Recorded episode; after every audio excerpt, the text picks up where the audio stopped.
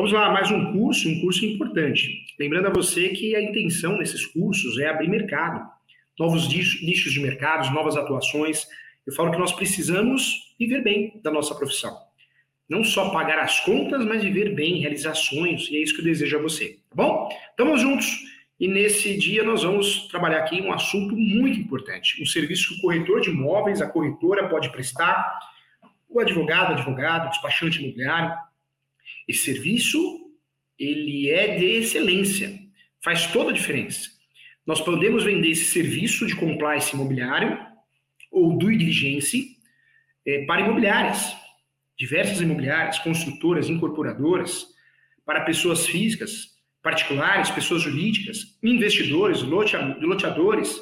Então, nós temos sim um leque de clientes para oferecer, oferecer esse serviço com qualidade. Vamos lá, vamos começar do começo. O que é due diligence, professor Júlio? E o que é compliance imobiliário? Due diligence, nós estamos falando sim de uma auditoria imobiliária. Lá no passado, é, o professor sempre chamou de atos iniciais. Antes de comprar um imóvel, antes de vender um imóvel, antes de alugar um imóvel, o corretor, a corretora, advogado, advogada, as partes, compradores, vendedores, locadores, o ideal é que façam due diligence. Quem pode prestar esse serviço?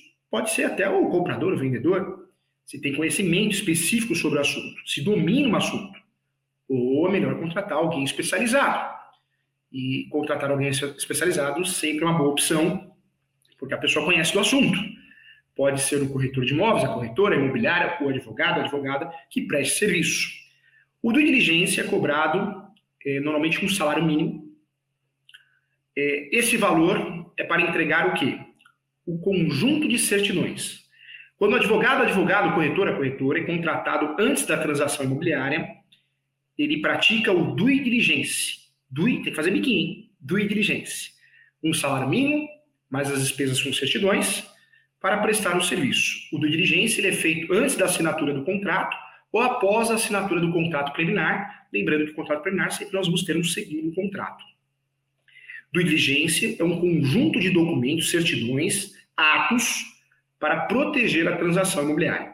Quando você é contratado, eu sou contratado, no início da transação imobiliária de compra e venda, locação, incorporação, é due diligence. Esse é o nome que nós vamos dar ao serviço. Quando nós somos contratados, é, após a transação imobiliária, ou seja, a transação imobiliária já ocorreu, nós deixamos de lado esse nome do diligence e vamos chamar de compliance, compliance imobiliário. Inclusive, depois acerta o título aqui, tá, gente? É, compliance imobiliário. Quando nós falamos de compliance imobiliário, eu quero falar para você que o compliance imobiliário é, é, é a mesma prestação de serviço do due diligence, porém o tempo que eu fui contratado é outro. Eu fui contratado ao final do ato de compra e venda. Eu fui contratado ao final da transação do negócio imobiliário. É, o due diligence é cobrado no salário mínimo, normalmente um salário mínimo, é, cobrado os valores das certidões. E o, e o compliance imobiliário, normalmente o valor também se aproxima disso. Lembrando que o mínimo a ser cobrado é um salário mínimo, dependendo do valor da transação imobiliária, se for rural, mais complexa, um empreendimento imobiliário, uma incorporação, os valores variam, podendo ser cobrados até 1 a 3% do valor do negócio. Tá? Então, existe essa diferença dependendo do tamanho do negócio, do valor do negócio, ok? Mas, no mínimo, de diligência, o básico um salário mínimo, dependendo do tipo de transação, do tamanho da transação, da responsabilidade, é, aí o valor é maior, chegando a 1 até 3% do valor do negócio. Claro que tudo é negócio, tudo é, vai de conversar com o cliente, tá bom? Legal. Então você já sabe os conceitos de due diligence, o que é, e compliance imobiliário. É, muito corretor e corretora vende esse serviço para colegas imobiliárias, é, advocacias, porque não querem perder tempo solicitando certidões. Não confunda essa prestação de serviço com o despachante imobiliário. O despachante imobiliário tem outra função, ele também pode entregar do diligência também, mas ele tem outra função. Eu tenho muitos alunos que trabalham com due diligence e compliance imobiliário, advogados, advogadas que deixaram de advogar porque não gostavam de fazer audiência, não gostam da tramitação processual e se especializaram nisso. Hoje são escritórios especialistas em assessoria jurídica, em compliance imobiliário e due diligence. Eles prestam serviços para imobiliárias, para advogados, advogadas que são de outras áreas, para particulares, incorporadoras, loteadoras. Então, é um serviço bem interessante também. Quando nós falamos do compliance imobiliário e do diligência, então eu, eu sei que quando eu sou contratado antes da transação imobiliária, do diligência. Quando eu sou contratado após a transação imobiliária, compliance imobiliário. Esse segmento é muito rentável. Por quê? O advogado, a advogada que tem conhecimento sobre contratos, ele pode, além de oferecer os serviços do diligência ou compliance imobiliário, ele pode oferecer os serviços de contratos contratuais, compra e venda, promessa, compromisso, proposta, aceite, recibo, contrato de locação. Então, são serviços, um serviço gera outro. Né? Então, eu sempre falo isso.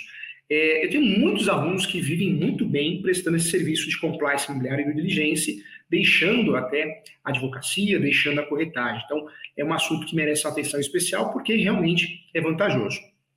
Vamos lá. Para praticar um due diligência de forma correta, é, ou compliance imobiliário, o que, que eu preciso fazer? Eu preciso separar imóvel e partes. Partes são os compradores e vendedores.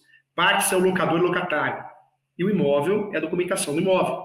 O do diligência eu preciso checar tudo isso. E para isso eu preciso conhecer muito bem um conjunto de certidões que eu vou solicitar. No do diligência eu preciso solicitar obrigatoriamente a certidão de propriedade atualizada. Lembrando que antes de 73 era transcrição.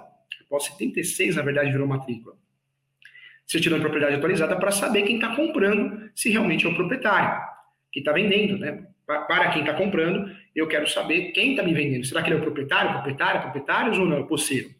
E se for proprietário, vai aparecer, sim, de fato, é, na matrícula do imóvel, o nome do vendedor, da vendedora, dos vendedores, senão ele é possuidor. Lembrando que na locação, pode o possuidor alugar. O locador pode ser o proprietário ou possuidor, tá bom? Vamos lá, quando nós falamos aqui de diligência, então eu estou falando de uma situação onde eu vou prestar um serviço que começa pesquisando o imóvel. Eu começo pesquisando imóvel. Primeiro, eu preciso saber quem é proprietário ou não perante o cartório de imóveis competente. Depois, eu vou verificar se esse imóvel tem débitos.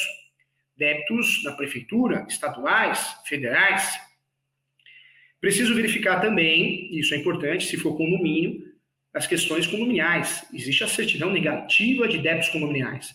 Certidão que tem que ter documentos anexos entre esses documentos, a ata que elegeu o síndico e a última ata para provar que ele não foi desconstituído, exonerado. Isso quando tem condomínio. Então, eu estou checando o imóvel, se o imóvel tem dívidas ou não, para não entrar naquela obrigação próprio terreno. Eu preciso fazer um levantamento para ver quem é o proprietário e se tem dívidas ou não do imóvel. Aí eu pulo para as partes, os compradores, vendedores. No diligência eu posso ser contratado por uma imobiliária, consultora, então eu vou checar os dois, os compradores, vendedores, locador, locatário. Vou fazer um dossiê completo. Quando eu sou contratado por um lado, na verdade, eu só vou prestar o do diligência da parte contrária. Vamos lá. Nesse do diligência, como que eu vou descobrir quem são os compradores, quem são os vendedores, os locadores, locatários, quem são as partes? A primeira certidão que tem que vir em mente é a certidão de distribuidor civil, ou chamada certidão de distribuição. A certidão de distribuição, gente, ela informa a existência de processos no polo passivo, em nome do requisitante nos fóruns da Justiça Estadual e da Justiça Federal. Então, sempre que eu for solicitar certidão de distribuidor civil, eu preciso solicitar da certidão, a certidão de distribuidor civil da esfera estadual, site do Tribunal de Justiça do Estado, e também preciso solicitar dos fóruns federais, da Justiça Federal. Então, importante isso também. É, a certidão por solicitação judicial, ela pode ser solicitada, é, requisitada pelo juízo, para instrução de processos também. E dela também devem constar todas as ações que o investigado for parte, incluindo processos já arquivados também. É, então, importante. Outra certidão que muitas vezes eu solicito também é a certidão para fins eleitorais. Essa certidão ela informa que o, se o requisitante faz parte de alguma ação criminal no âmbito da Justiça Federal. É, somente pode ser solicitada também é, pelo site, né, o site da Justiça Eleitoral. Hoje em dia facilitou muito, né? eu não preciso mais de um fórum para solicitar essas certidões, eu consigo tudo pela internet. É, tem uma outra divisão que é as certidões administrativas. Nessas certidões administrativas, eu queria trazer para você que existe a certidão manual de pesquisa pelo patrono da ação, que é utilizada nas hipóteses de comprovação do, do patrocínio na Justiça Federal, de primeiro grau. É, também ela é muito utilizada para concursos públicos, para licitação. Tem a certidão manual de pesquisa pelo polo ativo da ação, que informa a existência de processo no polo ativo, em nome do requisitante, nos fóruns da Justiça Federal e na Justiça Estadual, também a certidão é importante. Outra certidão que nos interessa muito é a certidão, as certidões cartorárias, né? que é a certidão de objeto e pé ou de breve relato, somente para a pessoa física. Ela informa um resumo do processo, o assunto, o objeto que está sendo discutido no processo e qual fase, pé, por isso certidão de objeto e pé, o que se encontra a discussão, e é elaborada pela Secretaria da Vara Judicial a pedido da parte também. É, também solicitada com muita facilidade. Outra certidão que nos interessa também é a certidão de andamento, objeto e pé, o breve relato, somente de, pessoa, de processo judicial eletrônico, que informa qual é o assunto, objeto, que não, seja, não, não está sendo de fato discutido no processo e em que fase está ou encontra-se a discussão também, também nos interessa também. Então, olha quantas certidões nós temos aí, inclusive certidões, novidades, para que a gente possa usufruir e ajudar os nossos clientes. Em relação às certidões, o que eu quero trazer para você também dentro desse due diligence? Nós precisamos navegar nesse assunto, precisamos conhecer. O due diligence ou compliance imobiliário não é só a pesquisa de certidões, e muitas certidões, mas também é o auto de vistoria inicial na locação, auto de vistoria final na locação, auto de vistoria na compra e venda. O que é auto de vistoria? Eu vou ver as condições do imóvel. Para amanhã o comprador não reclamar e falar: olha, eu comprei o um imóvel, mas não é isso que eu comprei, me enganaram. Então, instrumentos particulares também são feitos e desenvolvidos no due então é importante. O ideal que o due diligence bem feito tem um parecer técnico, ou seja, o corretor, a corretora, advogado, advogada, dá um parecer dizendo que conforme certidões, a transação imobiliária está apta a ser feita, que gera uma segurança relativa, não absoluta, mas diante dos fatos, das solicitações da auditoria feita, o negócio pode ser prontamente feito, eficaz. Então, esse parecer também seria uma forma de fechar com chave de ouro. Quando fala de certidão no due diligence, é, o que serve como uma certidão? O ideal é que a certidão seja negativa. Né?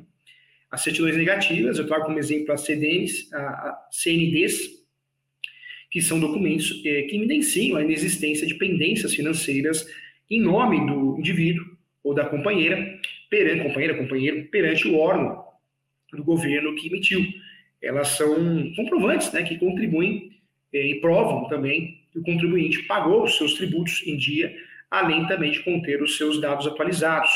É, nós temos várias certidões diferentes, são utilizadas em concurso público, são utilizadas em licitações públicas, mas muito nos financiamentos imobiliários e muito nas transações imobiliárias. Então, o due diligence é feito também no financiamento imobiliário.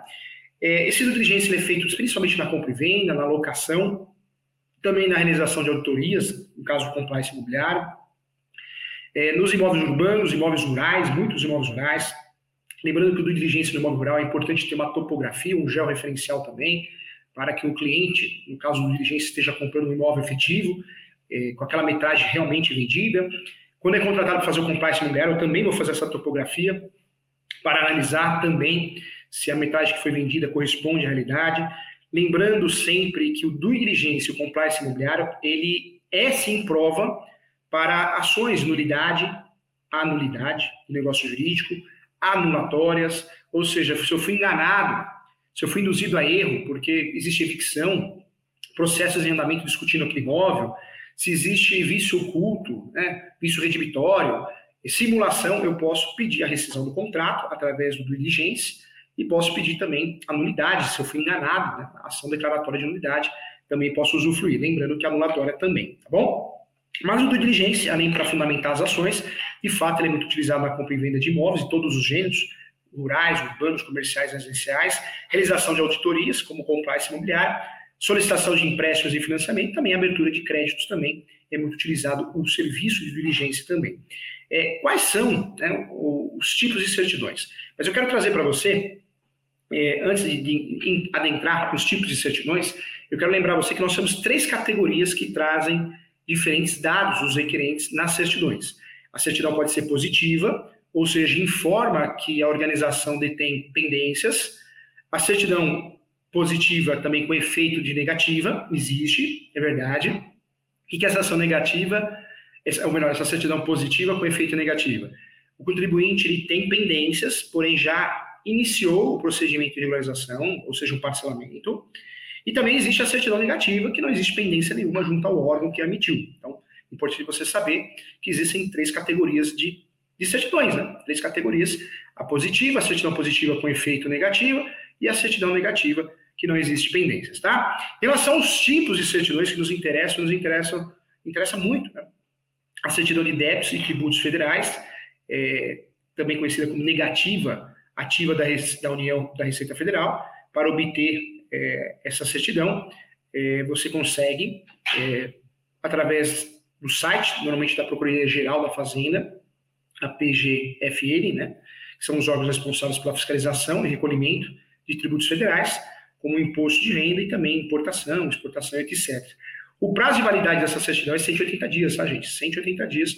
É importante ressaltar que ela também é, considera eventuais débitos do INSS e pode ser facilmente emitida pelo, pelo domicílio é, oficial né, é, da Receita Federal, a delegacia da Receita Federal, ou pelo próprio site.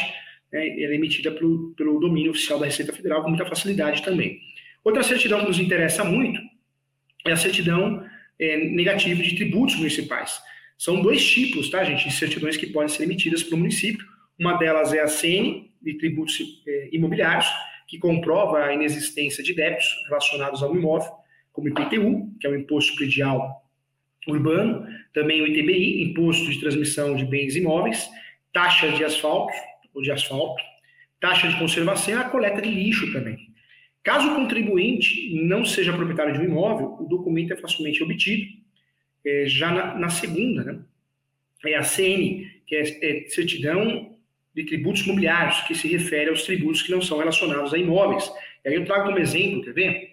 O ISS, taxas de publicidade e contribuição de iluminação. Acho que são grandes exemplos. Lembrando que essas certidões elas têm validade por 30 dias. Outra certidão que interessa muito na prestação de serviço de diligência e também no compliance imobiliário é a certidão negativa de protesto. Ela é emitida pelo cartório de protesto.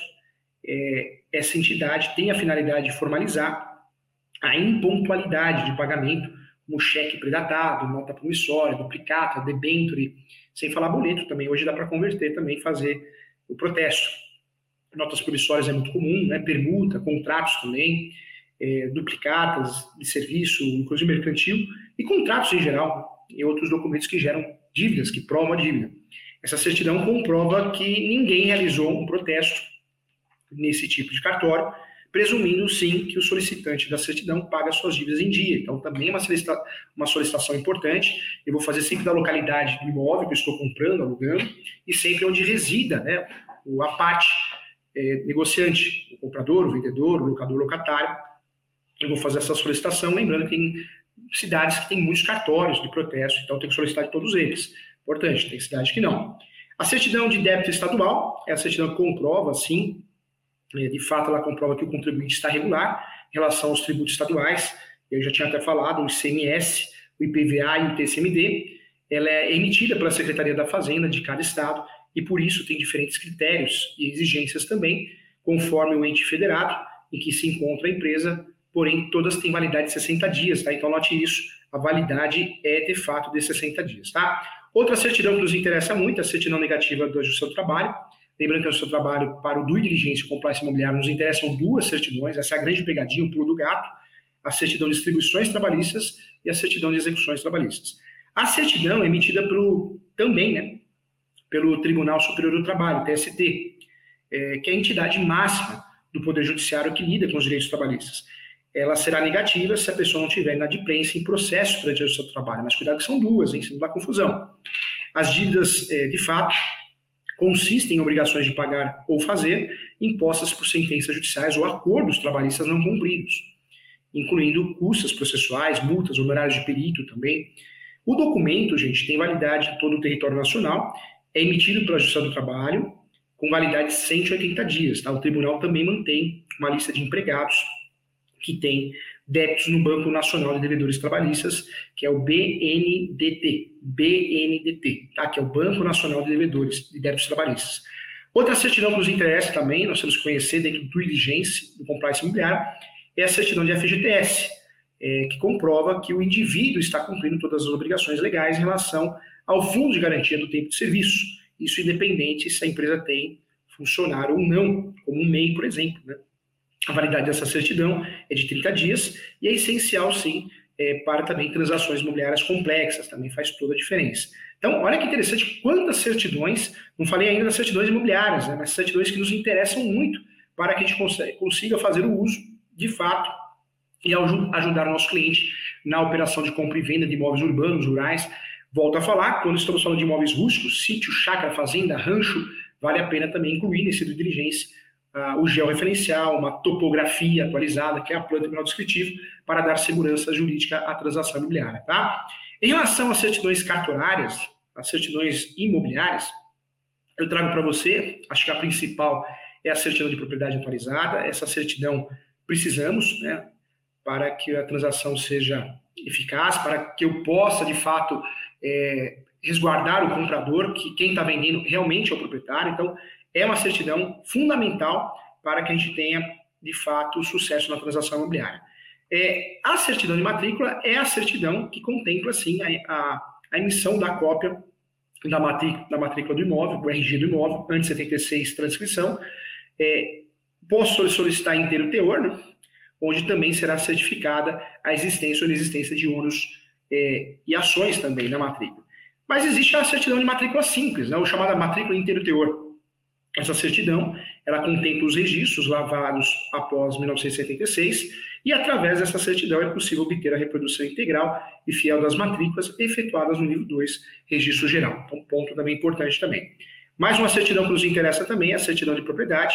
É, essa certidão tem por finalidade informar a existência também de imóveis ou de direitos reais, importante lembrar, em nome de determinadas pessoas, físicas ou jurídicas, é, se o requerido pela parte de fato, as certidões podem conter quesitos, como, por exemplo, a indicação dos imóveis já transmitidos ou a indicação de propriedade de imóveis referente a um edifício ou um bairro específico também.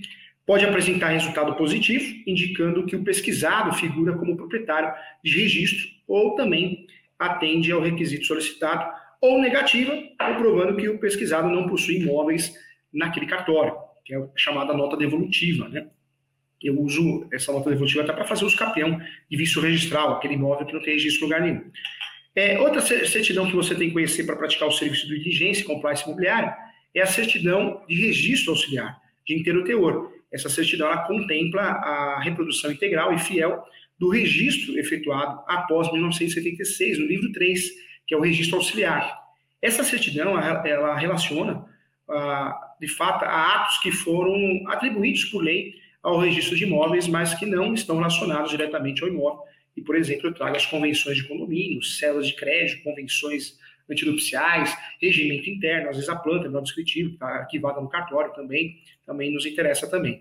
Gosto muito dessa certidão que eu vou falar agora, que é a certidão de registro auxiliar, a chamada por quesito. Essa certidão ela contempla atos registrados após 1976 no livro 3. Eu posso fazer perguntas ao cartório, o cartório vai trazer as respostas. Também posso, através dessa certidão, é, ter acesso à convenção de condomínio, pacto antissociais, cédulas de crédito também, contrato de penhor também nos interessa muito. Então, certidão é importante. Certidão de registro do imóvel também, essa certidão é utilizada quando os interessados buscam localizar registros de um determinado imóvel a partir do indicador real, que seria, o que é o indicador real? Quadra, lote, bairro. É, a certidão poderá ser positiva, apresentando o número dos registros, relativos aos imóveis ou negativa caso não seja encontrado nenhum imóvel também. É, estamos trabalhando todas as certidões aqui, mas no diligência não é que eu vou solicitar todas essas certidões. Eu vou solicitar uma certidão de propriedade atualizada. Dependendo da situação, se tem algo positivo, eu vou solicitar, é, de fato, uma certidão mais completa, talvez uma literária, que eu já vou explicar também. Então, estou explicando todas as certidões para você dominar esse assunto e prestar um serviço de qualidade. O normal do diligência é o quê? A certidão de propriedade, é, verificar se tem tributos, débitos e tributos da União, Estado, município, o Distrito Federal, se for o caso. Aí eu vou procurar as partes, né, o comprador, o vendedor, certidão de distribuidor civil da esfera estadual federal, criminal também da esfera estadual federal, certidões de protestos da localidade do imóvel, onde resida o vendedor, é, certidões trabalhistas de ações trabalhistas execução trabalhistas, é isso que eu vou fazer. Mais um auto de vistoria, mais um parecer técnico feito pelo advogado, advogada, corretor, corretora. Então, eu vou fazer isso. Dependendo da complexidade da transação imobiliária, então a transação imobiliária de um sítio, uma chácara, fazenda, rancho, aí eu vou juntar a isso, eu vou juntar também a topografia, o georreferencial, para proteger em relação à metragem, não ter discussão amanhã ou depois. Então, também vou fazer isso. É, o diligência também caso eu estou fazendo a transação imobiliária de uma pessoa jurídica, ou seja, empresa, Eu vou fazer essa investigação não só no nome dos sócios, mas no nome da empresa também, inclusive a certidão de FGTS, que eu falei aqui, nos interessa muito também. Então, cada caso é um caso. Do diligência tem uma raiz, de pelo menos ali oito certidões, né, propriedade, se for condomínio, certidão de débitos condominiais, trabalhistas, execuções e ações trabalhistas, é, protestos, certidão de, de, ações cíveis, né, o distribuidor civil da esfera estadual e da esfera federal, criminal da esfera estadual e da esfera federal, isso é o básico, mas eu posso fazer algo a mais. Né? Então depende da transação imobiliária e por que eu fui procurado. Tá? Então, ponto importante. Outra certidão que nos interessa muito, então, é a certidão de transcrição. Antes de 76, 1976, era chamada transcrição, passou a ser chamada matrícula. Mudou a formatação. Existem muitas transcrições ainda, muitos imóveis que não, não foi mexido no registro, parou no cartório antes de 73, então continua uma transcrição. O cartório não fez uma abertura de matrícula, continua a transcrição. Então é possível fazer um pedido de certidão de transcrição por meio dessa certidão. É possível, sim, obter integralmente o teor do registro efetuado nos livros antigos, né, nos antigos livros de hipoteca, que é o livro 20, é, livro 2, livro 2, antigo livro 2, a transcrição é, das, das transmissões, né, é, também no livro 3, e registros diversos do antigo livro 4 e outros também. Então, também nos interessa, também é importante. É, outra certidão que você tem que conhecer para prestar o serviço de compliance imobiliário, ou seja, você é contratado depois da transação, você faz uma auditoria depois da transação, ou do diligência antes da transação, é a certidão de ônus e ações repercutórias. A certidão de ônus e ações repercutórias, sem indicação de número de matrícula é, e também de registro do imóvel, ela é realizada com base no indicador real, que tem por finalidade informar a existência de imóveis matriculados ou registrados, é, contemplando também as informações sobre o imóvel pesquisado. E para a pesquisa é necessária a indicação do imóvel, é, trago aí lote, quarteirão, bairro e outros dados necessários para a individuação do bem. É, a certidão possui resultado negativo ou positivo, e a certidão negativa é comprovante de inexistência de imóveis na, na serventia, né, e na certidão positiva também a descrição na matrícula dos registros em breve relato e que digam respeito do imóvel sobre o que haja interesse também, também interessa. E existe uma certidão também que é importante você saber, você tem que saber todas as certidões que você pode pedir no cartório, que é a certidão de documento arquivado. Essa certidão ela corresponde, sim, a documentos constantes do acervo do cartório e que foram utilizados para a realização de um registro ou averbação é, relativos ao imóvel. A título de exemplo, poderá ser solicitada a cópia da convenção do condomínio, contrato particular diverso e também baixa da construção, memorial de incorporação, plantas, entre outros também. É, outra certidão que nós temos que conversar aqui é a certidão vintenária, é a certidão que informa a situação do imóvel num período de tempo retroativo a 20 anos, contados da data do último registro da averbação constante da matrícula transcrição. Também é uma certidão muito conhecida que nos interessa também. É, existe a certidão para requerer uso capião, extrajudicial, também tem, é novidade.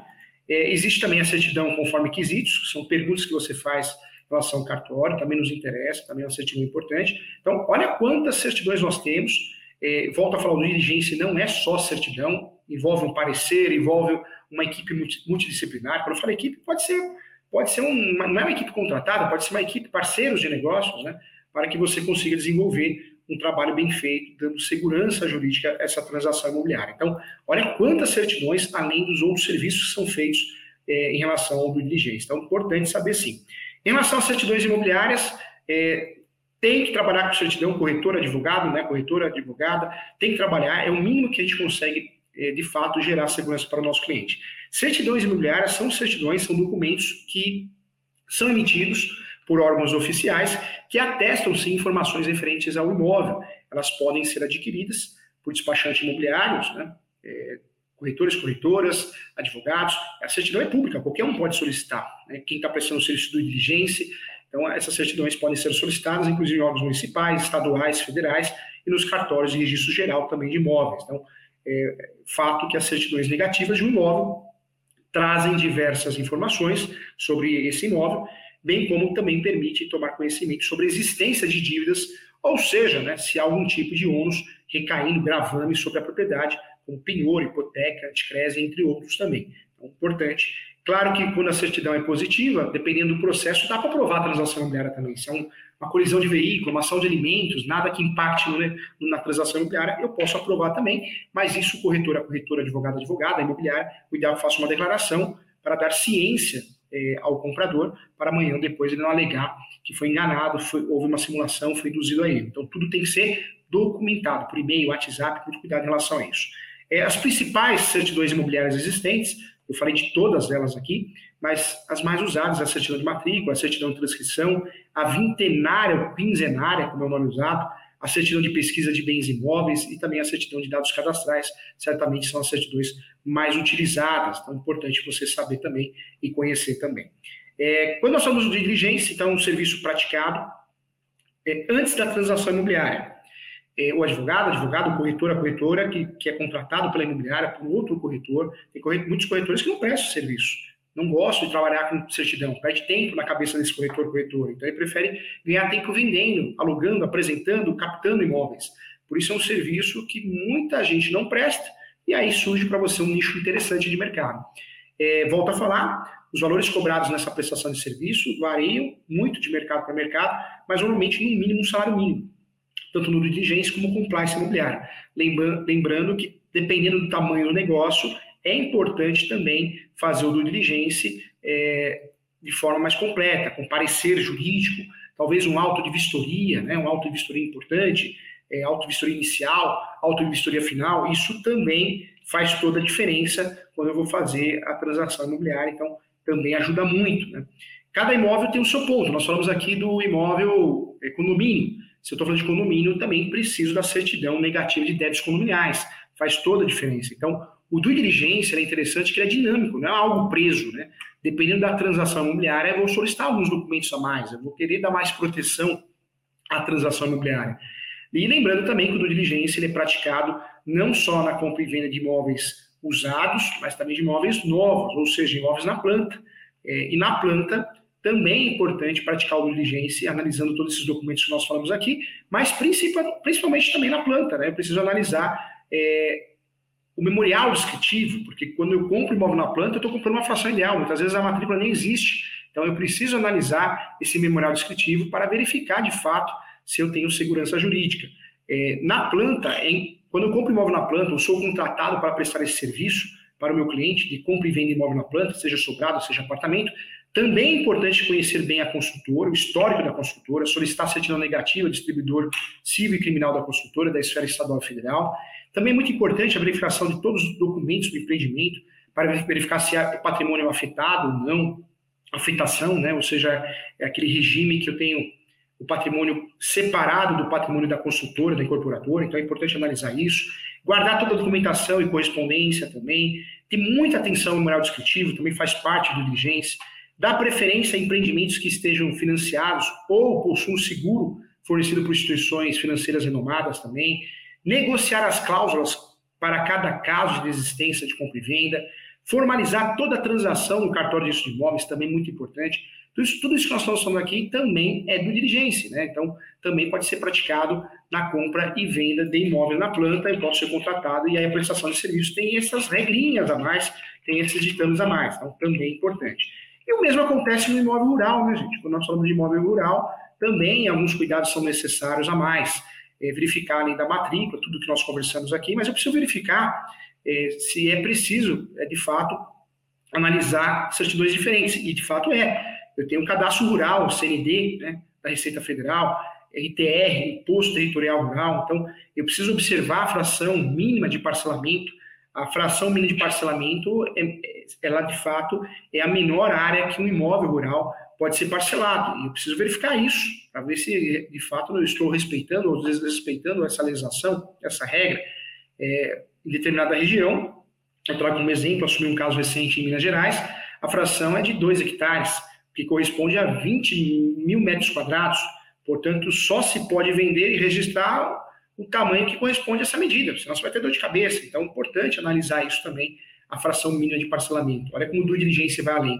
Outra regra geral, a compra e venda somente pode é, ocorrer quando feita por cartório, tabelião de notas. Né? Então, tabelião de notas vai lavrar a escritura pública para que eu consiga registrar no cartório. São cartórios diferentes que prestam serviços diferentes. O artigo 108 do Código Civil, do Código Civil esclarece muito bem que toda transação imobiliária acima de 30 salários mínimos tem que ser feita por escritura pública. Então, também outro ponto que nos interessa no do diligência também. É, quero trazer para você que nós temos algumas exceções. nos contratos, nos casos de imóveis rurais, as partes é, prometem vender imóveis rurais com áreas inferiores à fração mínima de parcelamento, e isso ocorre, esse negócio não pode ser efetivado no tabelão de notas, pelo fato do negócio estar desrespeitando a fração mínima de parcelamento, que está prevista no artigo 65, gente, da Lei Federal, que é a Lei 4.504, 4.504 de 64, do Estatuto da Terra, e também na Lei, na lei 5.868, anota aí, 5.868 de 72, artigo 8 também. Portanto, os negócios, como, como são inseguros do ponto de vista jurídico, é, com um contrato preliminar se transmite a posse, porém não a propriedade. Nós falamos aqui no imóvel rural, sítio, chácara, rancha, fazenda, georreferencial é muito bem-vindo, hein? Com o fim de evitar a sobreposição de matrícula, sobreposição de área, furto de metragem, é, sobreposição de imóveis rurais, é necessário que o proprietário, o interessado, o comprador do imóvel rural, realize um procedimento chamado georreferenciamento. E esse procedimento, no due diligence ou no compliance imobiliário, é muito importante. Trata-se de um procedimento que visa definir a forma a dimensão, a localização através do levantamento topográfico, que toma as coordenadas geográficas do imóvel, conhecidas em um dado sistema de referência, e o georreferenciamento é utilizado por um engenheiro especializado é, em topografia rural. É, é, obrigatório a todos os imóveis rurais, inclusive isso é importante falar, portanto, é, é sim é, fato, né, importante observar se o imóvel a ser adquirido já foi já referenciado ou não. No imóvel rural isso é importante, porque caso não tenha sido, é preciso observar os prazos legais para que seja realizado o georreferenciamento e os prazos foram estabelecidos de forma originariamente pelo decreto, anote aí, 4.449 2002. Os prazos para georreferenciamento, anota que isso é importante, hein? Os prazos para georreferenciamento são 20 de 11 de 2021 para imóveis com áreas de até 25 a menos de 100 hectares.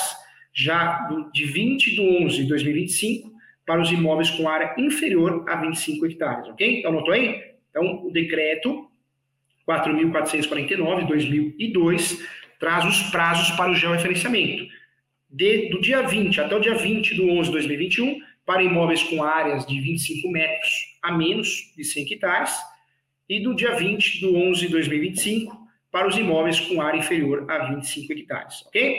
É, Atenta-se, gente, muito importante isso, que para o fato de que, caso já tenha o esgotamento do prazo para o georreferenciamento de determinado imóvel, o registro da compra e venda somente será efetivado, nota isso, hein? Somente será efetivado caso seja antes realizado o referenciamento daquele imóvel. Então, portanto, é preciso sim verificar essa questão antes de adquirir o imóvel rural. Isso também entra no due diligence e no compliance imobiliário. Hein? Aqui você está aprendendo um curso aqui na aula, é, o compliance imobiliário, o georreferencial é um instrumento importantíssimo no compliance imobiliário e no due diligence também. Nós estamos falando do due diligence de imóveis rurais, urbanos, comerciais, residenciais e também de imóveis de todos os gêneros. Né? Então, nós estamos tra trabalhando com due diligence com compliance imobiliário com imóveis de todos os gêneros, inclusive imóveis rurais. Então, presta muita atenção. É, esse due esse cuidado que eu tenho que ter antes da transação imobiliária, ou compliance, na auditoria ao fim, eu preciso também, sempre no imóvel urbano, é, levantar diversas questões que nós conversamos aqui. Mas no imóvel rural, sítio, chácara, rancho e fazenda, é importante sim analisar a questão ambiental. Uma das questões mais relevantes quando se fala em imóvel rural é verificar as questões ambientais que envolvem. Eu vou te passar o passo a passo, fique tranquilo. Vamos lá, anota aí. Para verificar as questões ambientais, eu quero que você analise, sim, obrigatoriamente, no due diligence, quando você é contratado antes, e no compliance imobiliário. Por isso, veja, o due diligence, não é que todo due diligence é um salário mínimo. Depende da transação imobiliária, depende do valor, da localidade e qual transação imobiliária. Um, um due diligence de uma transação imobiliária do imóvel rural, ele, eu fiz um due diligence recentemente onde foi cobrado 35 mil reais. 35 mil reais para fazer o due diligence de uma fazenda. Mas o serviço, a hora técnica de trabalho, o, eu, eu precisei entregar mais horas de trabalho. E o negócio de valor gigantesco. Então, o due diligence não é que seja só um salário mínimo, depende da transação imobiliária, do valor da transação, da complexidade. São os due diligence mais simples ou mais complexo, se é um, um compliance imobiliário simples, mais complexo, então depende disso, tá? Eu te dou uma linha de, de, precificação, porque isso a gente não aprende na faculdade. E aqui no curso você aprende. Eu quero, eu quero o seu bem, quero que você saiba é, o que cobra um bom profissional, né? Porque não adianta achar que ganha por preço. Profissional, ninguém contrata ninguém por preço, mas por qualidade, por responsabilidade. Então você tem que saber o valor de mercado. Vamos lá. Nessa questão ambiental, então, é necessário analisar o CAR, que é o CRA, Cadastro Ambiental Rural. A primeira delas é observar se determinado imóvel foi inscrito no chamado Cadastro Ambiental Rural, vulgarmente conhecido como CAR. Né? É, o CAR é um registro público eletrônico obrigatório para todos os imóveis rurais e tem como finalidade integrar as informações ambientais referentes à situação das áreas de preservação permanente. Das áreas de reserva legal, também das florestas, das remanescentes da vegetação nativa, eh, também das áreas de uso restrito e das áreas consolidadas das propriedades eh, e posses rurais do país também, tá? Eh, o CAR, ele é visto, né? O, o CAR, ele é, ele, ele é importante, ele é necessário, uma pergunta muito comum, pergunta-se né, qual seria o prejuízo de um imóvel rural que não tem um cadastro no CAR, professor? Eu fazendo diligência, contratado para isso, é, ou esse imobiliário, o que eu vou apontar no meu parecer? O que, que você tem que apontar? Que a ausência de inscrição do imóvel é, rural no CAR poderá acarretar em restrição ao acesso da propriedade a alguns benefícios previstos em lei. Eu trago como exemplo a possibilidade de regularização das áreas de proteção permanente, APP, ou a regularização de reserva legal, vegetação natural, que inclusive foi suprimida e alterada até o dia 22 de 7 de 2008, naquela época, no imóvel rural, sem atuação por infração administrativa ou crime ambiental, isso que apareceu no artigo 59 da Lei 12.651. Mas outro ponto negativo, quando eu não tenho o cadastro do CAR, é também a dificuldade de obtenção de crédito agrícola. Em todas as modalidades, é, o crédito agrícola tem sim uma taxa de juros normalmente menor, bem como os limites de prazos maiores para, o, para que o, o praticado, né, é, de fato, no mercado. Isso aparece, inclusive, na Lei 12.651, também, então, é uma outra desvantagem.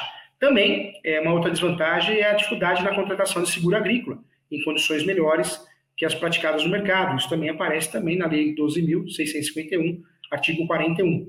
Não poderíamos deixar de lado, a falta do CAR vai gerar também é, uma dificuldade na dedução das áreas de preservação permanente, de reserva legal, e de uso restrito da base de cálculo do Imposto sobre Propriedade Territorial, o ITR, também importante aqui. É, também, né, gerando créditos tributários também.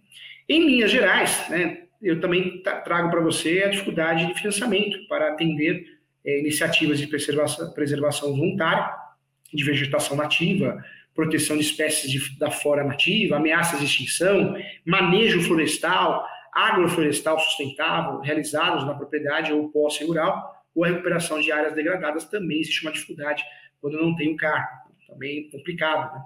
É, outro ponto, isenção de impostos, né? Quando eu tenho o cadastro do CAR, existe a facilitação, sim, para conquistar e ter os benefícios de várias isenções de impostos para os principais insumos e equipamentos como fio de arame, postes de madeira tratada, que mais? Bombas de água, trato de perfuração de solo. E aí eu trago também, dentre outras utilizações, né, também para o processo de recuperação e manutenção das áreas de preservação permanente, da área de APP, né? também é importante. É, outro ponto também, que eu diria que é uma desvantagem, quando não tem o cadastro do CAR, é a suspensão de sanções né, em fundo de infrações administrativas por, é, por supressão, de fato, irregular de vegetação de áreas de APP, ou reserva legal de uso restrito cometidas também até o dia 27 de 7 de 2008. Isso também na Lei 12.651. Então, é, o fato de eu não ter o cadastro do CAR é, é um ponto relevante, né? Um ponto relevante porque vai impactar em diversas situações. É, outro ponto que eu vou checar em relação a questões ambientais, também importante, verificar a área de preservação permanente. Tem que verificar isso. Não é incomum que dentro de imóveis rurais existam áreas né, de preservação permanente, as chamadas APP, que estão previstas no, no Código Florestal e são protegidas, cobertas ou não por vegetação nativa com a função ambiental de preservar os recursos híbridos. E aí eu trago a paisagem, a estabilidade geológica e também a de biodiversidade para facilitar o fluxo eh, gênico de fauna né, e também flora é, proteger o solo, assessorar o bem-estar também das populações humanas, e isso aparece também no artigo 3 da Lei 12.651. As áreas de preservação permanente, elas são tratadas pelo artigo 4 e os seguintes do Código Florestal, e são também extremamente relevantes é, ao adquirente do imóvel rural, que deve sim observar, isso tem que estar previsto no diligência, no compliance imobiliário, se no imóvel que pretende adquirir existe área de preservação permanente e principalmente se existem sim construções legais nessas áreas, também faz toda a diferença. A título de exemplo, gente, eu trago para você, quer ver, um imóvel de, que tem um curso de água de menos de 10 metros de largura que passa pelo, pelo imóvel rural. Segundo a lei, a faixa de 30 metros desse curso de água é considerada APP. É, e, e, não pode intervir sem autorização do órgão ambiental. Eu não posso fazer nada sem autorização do órgão ambiental competente. Dependendo da intervenção, é considerado crime pela lei de crimes ambientais. Então, olha como eu preciso analisar com cuidado. Caso tenha é, algo tenha sido construído nessa área de APP, área de preservação ambiental, pelo promitente vendedor do imóvel, é preciso observar quanto foi realizada a construção, sob pena do adquirente daquele imóvel responder pelo passivo ambiental. E aí, gente, a obrigação ambiental é a obrigação terreno. Tem como fugir. A obrigação próprio terreno, o que significa que acompanha a coisa. É um ponto também importante. Outra checagem que eu tenho que fazer no diligência na compra e venda de imóveis, eh, de imóveis rurais, também, de fato, né, as atuações ambientais. É, quem pode fiscalizar os meios ambientais? A União, Estado, município, todo mundo. Mas outra questão ambiental relevante é verificar se o proprietário daquele imóvel que está sendo vendido possui atuações ambientais nos órgãos ambientais competentes, como o IBAMA, IBAMA, órgão ambiental nos órgãos ambientais competentes, é, tem o órgão ambiental federal e o órgão ambiental municipal. O Brasil é muito grande, temos até nomenclaturas diferentes, mas casos existentes deve se verificar sim como ficaria eventuais multas incidentes sobre imóvel e constar sim esses quesitos em contrato também. Isso faz toda a diferença também. Então, olha só como nós temos aqui diversas situações importantes a serem analisadas numa transação imobiliária rural. Tudo isso que nós falamos aqui, gente, é do diligência, né? É do diligência. É, eu preciso verificar quem é o proprietário. Por que pagar o preço total sem ver os documentos? Qual a lógica disso? É, cláusulas importantes do contrato, como retrovenda, posso voltar atrás, compra a documento, tem muita gente que compra imóveis sem pisar no local, então preciso colocar isso, incluir essa cláusula no contrato. Preciso verificar se há dívidas que poderão recair sobre imóveis, se os proprietários têm processos judiciais, se os vendedores são sócios de empresa, se os contratos de fato possam afetar o direito de propriedade, se existem pendências ambientais, como CETESB, né? CETESB, INCA e outros também é fundamental. Se os proprietários anteriores tinham processos, inscrição no CAR, atuações junto aos órgãos ambientais, procedimentos administrativos junto ao MP também, situação fiscal da propriedade, documentos iniciais para compra desse imóvel, eu preciso ter isso, lembrando que eu consigo esses documentos, essas solicitações, normalmente com muita facilidade, tudo pela internet, tá? Então, fica aí a dica de ouro para você. Legal, então, importante, hein? É, lembrando que para construir crédito rural, né, esse do diligência é importante, porque eu preciso ter, de fato, é, todos os requisitos da propriedade rural, senão eu vou ter dificuldade com constituir o crédito rural. Isso é fato. Legal, agora você está treinado, tenho certeza que você pode prestar esse serviço, você corretor, corretor, advogado, advogado, pode prestar esse serviço ao seu cliente com eficácia, já sabe quanto cobrar, como cobrar e quais são as certidões. Claro que tudo depende da transação imobiliária, né? Uma transação mais complexa, menos complexa, mas é isso que você tem que fazer, tá bom? Legal, parabéns, mais um curso com muito carinho, um abraço e até a próxima.